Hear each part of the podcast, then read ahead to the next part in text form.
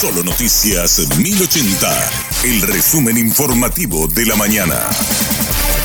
Hola, soy Susana Arevalo y este es el resumen informativo de la mañana. Interviene en la cárcel de Coronel Oviedo y dispone en cambio del director. El ministro Daniel Benítez dispuso separar del cargo a Raúl Vera tras la fuga de nueve internos del PCC. El ministro considera que hay varios elementos sospechosos que hacen presumir complicidad de funcionarios penitenciarios. Adelantó que pedirán a la Fiscalía General del Estado que investigue el hecho desde el fuero penal. Daniel Benítez asegura que dos de los que encabezaron el escape debían estar en celdas de aislamiento debido a su peligrosidad y a los años de condena. Encabezó fue este a la, persona que me llamó, pero debería estar aislado. Y ese Douglas Danilo era el, el, el, que lideró también el motín en construcción este año, eh, hace algunos meses atrás. O sea, evidentemente vamos a presumir aquí la complicidad de funcionarios penitenciarios. Totalmente. Todo apunta a que a, aquí en realidad lo que hubo fue una liberación de presos. Sí, no, de hecho que hoy estamos ordenando la intervención del penal y el director de Asuntos Internos y Anticorrupción ya está llegando también al penal para recabar toda la información. Sumamente grave todo lo ocurrido. El director de policía de Caaguazú, comisario Luis Goiburú, explicó cómo ocurrió la fuga. Lamentó que las autoridades penitenciarias no hayan comunicado una situación sensible a fin de coordinar el refuerzo de la seguridad. Eh, lastimosamente eh, hemos detectado que hay una obra, una obra que están construyendo, están construyendo en la zona y hay la parte de Ilicia, el costado al lado izquierdo, y eso nosotros no tuvimos ninguna información, ningún reporte que están en, supuestamente en la mejora de este edificio, y por ahí ellos se escaparon, abrieron un boquete hay un, un boquete ya, pero este boquete ya es viejo, además de eso que nosotros hemos detectado. Y por lo menos, si es que nos avisaba, por lo menos hubiéramos también un poco más celoso en ese sector, cosa cuando no tuvimos conocimiento de, esta mejora en la parte edilicia.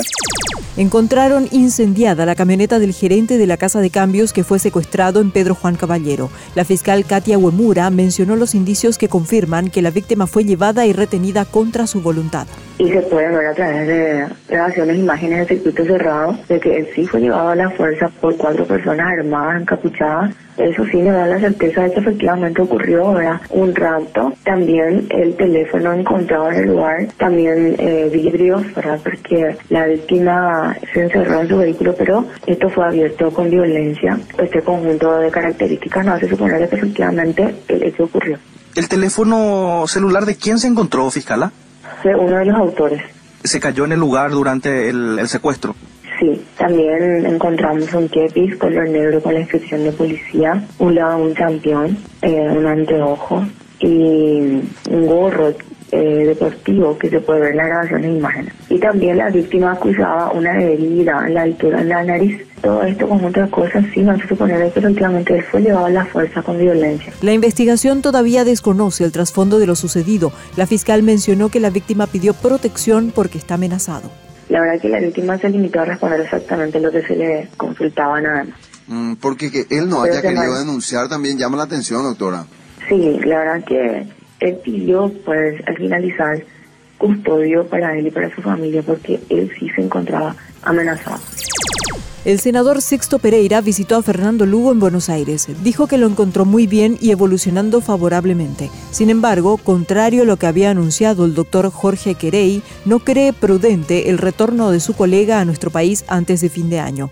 Asegura que se debe priorizar la salud antes que la coyuntura política y fundamenta su postura. Y te imaginas la infraestructura para su rehabilitación estuve consultando a Jorge si hay centros en el país de rehabilitación buena de lo que requiere este tipo de situaciones. Hay por y completo. Y estando en Paraguay lo gusta estilo procesión ya sea o saluda sea. Y después toda la vida cotidiana depresión por, por toda la situación de crisis que pasamos en el país el tema electoral eso. Entonces yo por lo menos mi opinión este para que se recupere bien y siendo político ya eso yo preferiría este que se recupere todo lo que se pueda mejor. Hay canto ya y yejehuima este eh, que se le traiga. Hasta aquí el resumen informativo de la mañana. Que tengas muy buen resto de jornada. La información del día aquí en Solo Noticias 1080